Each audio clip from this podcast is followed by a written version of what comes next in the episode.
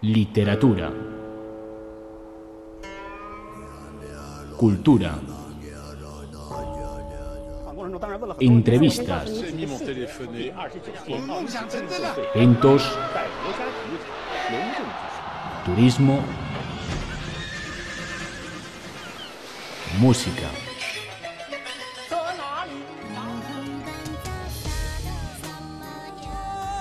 Opiniones. Todo eso y más en mil y una horas. La milenaria cultura china está más viva que nunca.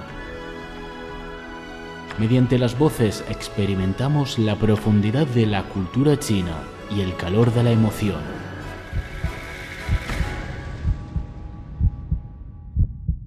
Hola, ¿qué tal amigos? Saludos desde Beijing. Esto es Mil y una hojas. Yo soy Viva Tengying. Yo soy Chandy. Encantado de estar aquí con ustedes y un saludo para todos los radio oyentes y nuestros amigos en las redes sociales. Shandy, ¿qué tal si hablamos hoy sobre los costos de vida en China? Porque hay muchos radio oyentes que tienen esta inquietud. Yo creo que es un tema muy interesante para las personas que deseen venir a China, ya sea para viajar, para estudiar o trabajar. Sería un, un tema genial. Bueno, es difícil hablar en general sobre los costos de vida en China porque ya sabemos es un país grande y tiene uh, ciudades, um, municipios, lugares de diferentes niveles de, de desarrollo, de, de, nivel de vida. Entonces, ¿cómo vamos a hablar? ¿no? Estoy completamente de acuerdo en eso. El costo de la vida está relacionado con el lugar donde vivas. Tenemos acá en China ciudades de primer nivel como Beijing, Shanghai, Shenzhen o Guangzhou. Y también tenemos otras ciudades, digamos Chengdu o Kunming, donde el nivel de vida es más económico, pero también son hermosas ciudades donde se puede vivir. Y también hay sitios más pequeños como Guilin o la ciudad de Jilin, que eh, los precios también son más baratos. Pero no solo está relacionado con las ciudades, ¿no? El costo de la vida tiene mucho que ver con el estilo de vida de cada persona. Digamos, si te gusta comer o cenar fuera frecuentemente o prefieres cocinar en casa, si prefieres la comida extranjera o la comida local, o si frecuentas mucho los bares. Esto tiene mucho que ver justamente incluso dentro de una misma ciudad eh, el costo puede, ser, puede variar mucho. Si vives en una zona um, donde eh, es, eh, hay muchos negocios, oficinas, embajadas de otros países, ahí el costo de vida sería mucho más alto que una zona tranquila de viviendas, de residencias, que hay tienditas del barrio. Estoy de acuerdo. Y también en los distintos restaurantes, si es comida local, pues los precios son más económicos en comparación con la comida de Occidente. Este tipo de restaurantes por lo general son mucho más caros. Acá en el caso de Beijing, que es donde estamos, y en la mayoría de las ciudades, yo creo que el principal gasto que tenemos es el alquiler del piso. Así que podemos hablar un poco sobre esto, el alquiler de el apartamento en Beijing. En Beijing, si vamos a alquilar un piso en una zona céntrica, cerca de una zona de negocios o cerca de una escuela, porque si deseamos enviar a nuestro hijo a, una escuela, tenemos que tener un piso ya sea propio o de alquiler en el barrio donde está enclavada esa escuela. Pues un piso en estos lugares puede costar alrededor de 1.500 dólares en adelante en dependencia del tamaño y de la ubicación. El precio de las viviendas depende de la región donde esté y pues uh, también los alimentos, uh, si, si, vives en una zona uh, de, de residencias, de comunidades, puedes ir a los mercados Uh, y ahí consigues alimentos más económicos. Um, en general podríamos decir que, um, por ejemplo, las, ca las, carnes, un lomo de cerdo, medio kilo creo que cuesta aproximadamente 5 dólares estadounidenses aquí en Beijing, en las zonas, ah, en general, en toda la ciudad. Un huevos podría costarte cada 10 huevos un dólar y medio. ¿De acuerdo? Ah, los precios son así y la leche es un litro por 3 dólares. Que habría que señalar que en los últimos años los precios también han aumentado un poco. Yo recuerdo al principio, cuando vine a Beijing, los precios eran un poco más bajos en relación, por ejemplo, la carne de cerdo ha aumentado al menos 10 yuanes en este periodo. Y en, anteriormente que hablábamos sobre el alquiler de pisos, se me olvidó mencionar también los gastos mensuales que tenemos en cuanto a los servicios. Esto por lo general es bastante económico. Digamos, los gastos en electricidad, agua, gas o internet, yo creo que con unos 400 o 500 yuanes al mes, entre 50 y 70 dólares alcanzan para cubrir el mes. Y también tenemos el gasto en el teléfono móvil para el saldo, pero con unos 20 dólares alcanza para las llamadas, para los mensajes y por supuesto lo que más utilizamos hoy en día, los datos móviles. Es suficiente, no es muy costoso. Sí, y bueno, Shanti, creo que yo pago casi la mitad de lo que mencionas. No La sé mitad. si es por porque Vale. como menos Utilizas uso menos datos móviles. Sí, Vale. porque siempre ando en lugares donde hay wifi. Esto está en dependencia de lo que desee cada persona. Quien haga un mayor uso de datos móviles puede cambiar el plan, pero generalmente con unos 20 dólares alcanza, ya sea 4G o 5G, alcanza para ver videos en línea, para el chat, para todas las actividades. Más interesante, más viva, para encontrar una China diferente en mil y una hojas. Tenemos que mencionar también un aspecto importante en el costo de la vida y es el transporte. ¿Te Claro. parece? Acá creo que tenemos una imagen que nos apoya para describir el costo del transporte acá en Beijing para que los amigos puedan entender mejor. Vemos acá lo que es el transporte público, autobús y metro. Por lo general es muy barato, entre 2 y 10 yuanes. Esto varía en dependencia del recorrido, la distancia a la que vayamos a viajar, que son unos 30 céntimos a un dólar y medio. En este sentido es muy barato y si utilizamos una tarjeta, pues más barato todavía. Puede costar un yuan solamente. Podemos hoy en día pagar con una tarjeta de transporte público o también podemos pagar con nuestros teléfonos móviles. Claro, Muy hoy interesante. vení, hoy vení en metro y me costó 5 yuanes. 5 yuanes, la distancia es un poco larga, porque Sí. si es una distancia corta, solo 3 yuanes. Y tenemos también los taxis. Para los taxis, un poco más complicado esto de las tarifas, trato de explicarlo a nuestros amigos. Cuando tomamos el taxi, tenemos una tarifa plana de 13 yuanes que abarca entre 1 y 3 kilómetros. Son unos 2 dólares aproximadamente. Ya luego, de 4 a 15 kilómetros, tenemos que agregar 2,3 yuanes o 35 centavos dólar por cada kilómetro recorrido. Y si nos pasamos de 15 kilómetros, tendríamos que añadir 3,5 yuanes o 50 céntimos en dólar por cada kilómetro adicional. Bueno, Y aquí, como ven abajo, ¿no? Tienen que tener en cuenta que si van a salir tarde por la noche, los precios aumentan un 20%. después y- de las 11 de la Exacto. Y que tenemos que comunicarnos también en chino con el taxista, a no ser que utilicemos una aplicación, ¿no? En el móvil, ya sea Uber o Titi Tacher, que se usa aquí en China. De esta forma ya queda establecido el recorrido y el destino, no dependemos tanto de la comunicación. Y al finalizar el viaje, para el pago, se puede pagar yo creo en efectivo, también se puede pagar mediante la propia aplicación de solicitud de taxis o se puede pagar mediante los pagos móviles en aplicaciones como Alipay o WeChat.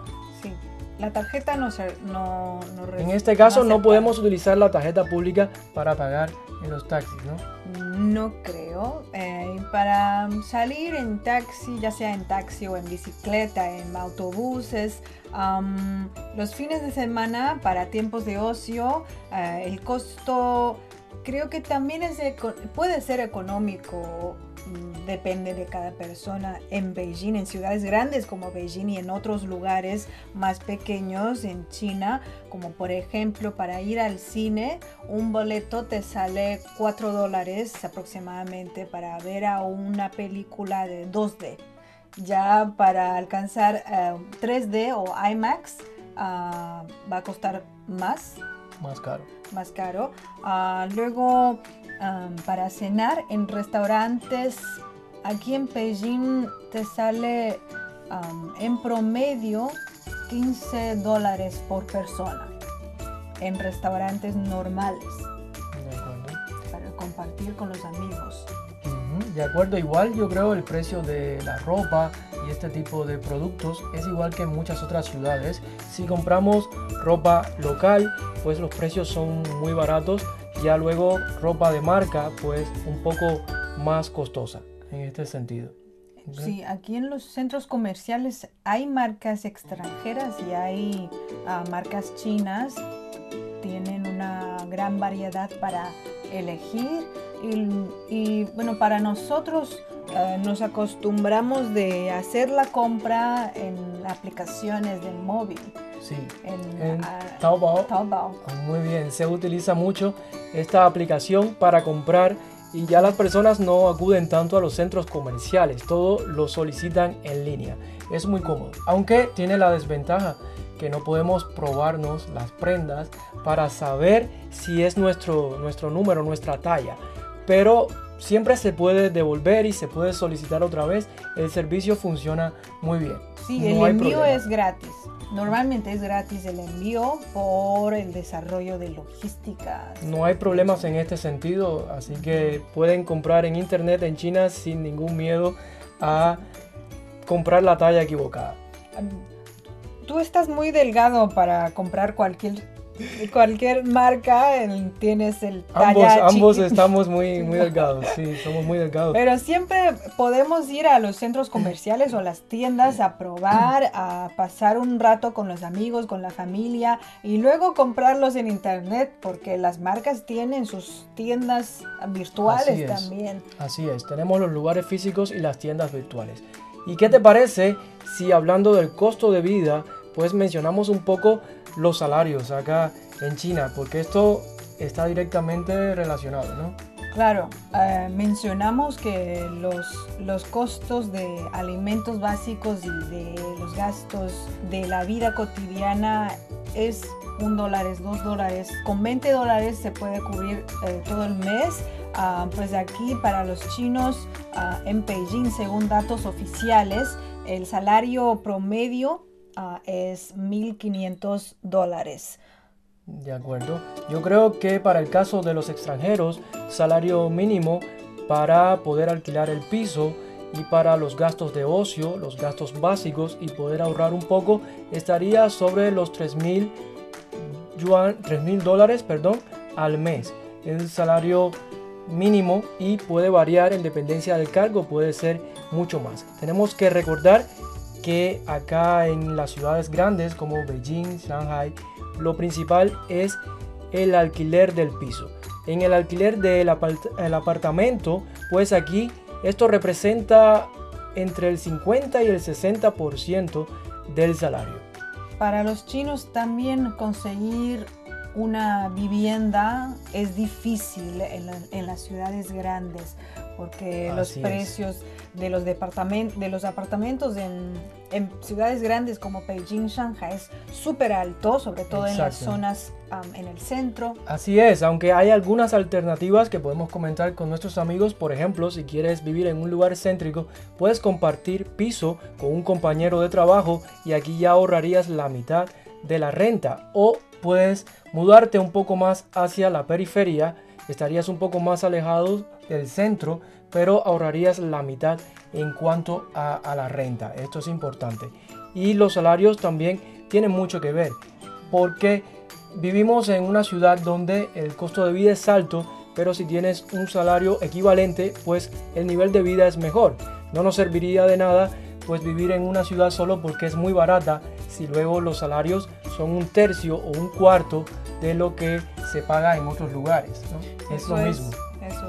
Creo que muchos jóvenes recién graduados en Beijing, en Shanghai, en esas ciudades, pagan la mitad o más de la mitad de su salario en la vivienda. Luego, ah, pues se tienen que ahorrar un poquito para poder mejorar el nivel de vida. Aquí en Beijing es lo, más caro. Representa entre el 50, el 50 y 60% del salario de las personas.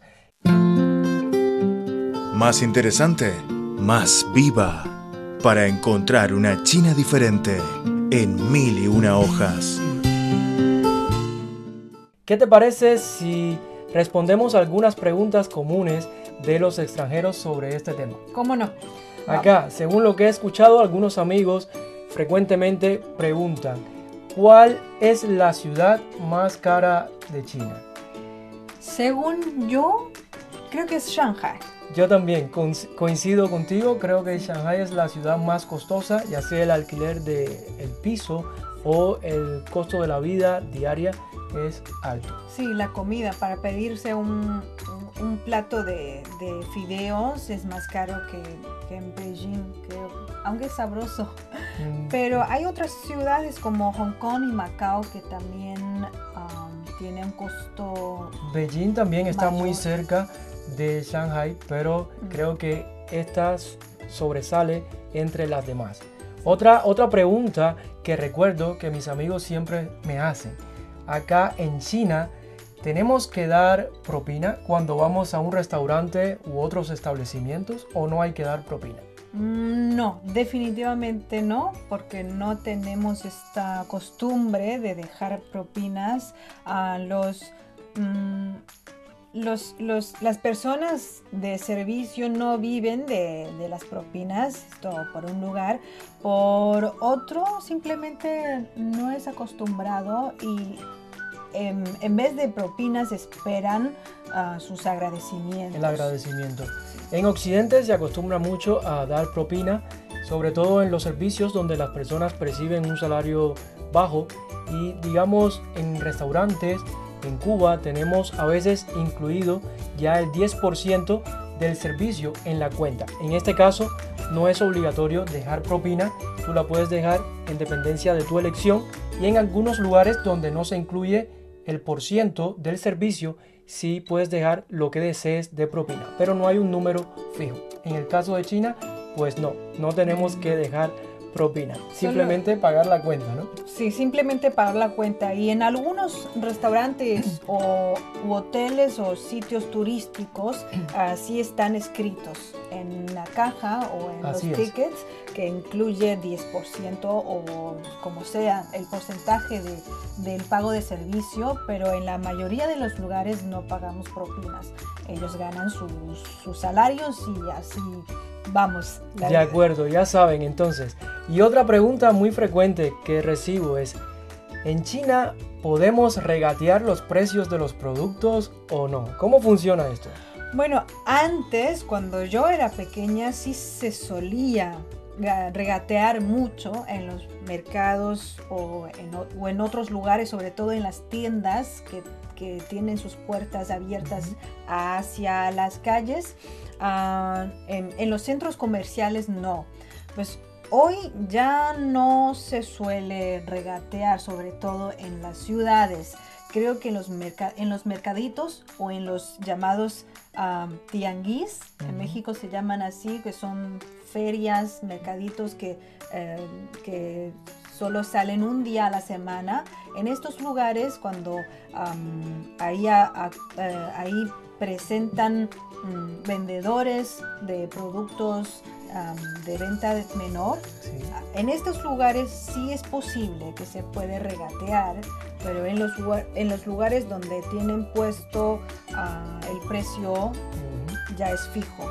De acuerdo, sí, por regla general, en negocios pequeños, negocios privados, pequeños establecimientos, se puede regatear. Hoy en día cada vez es menos frecuente. Y en estos sitios, como mencionaba Viva, centros comerciales o mercados, supermercados, no podemos regatear. Simplemente tenemos que pagar el precio fijo que está establecido.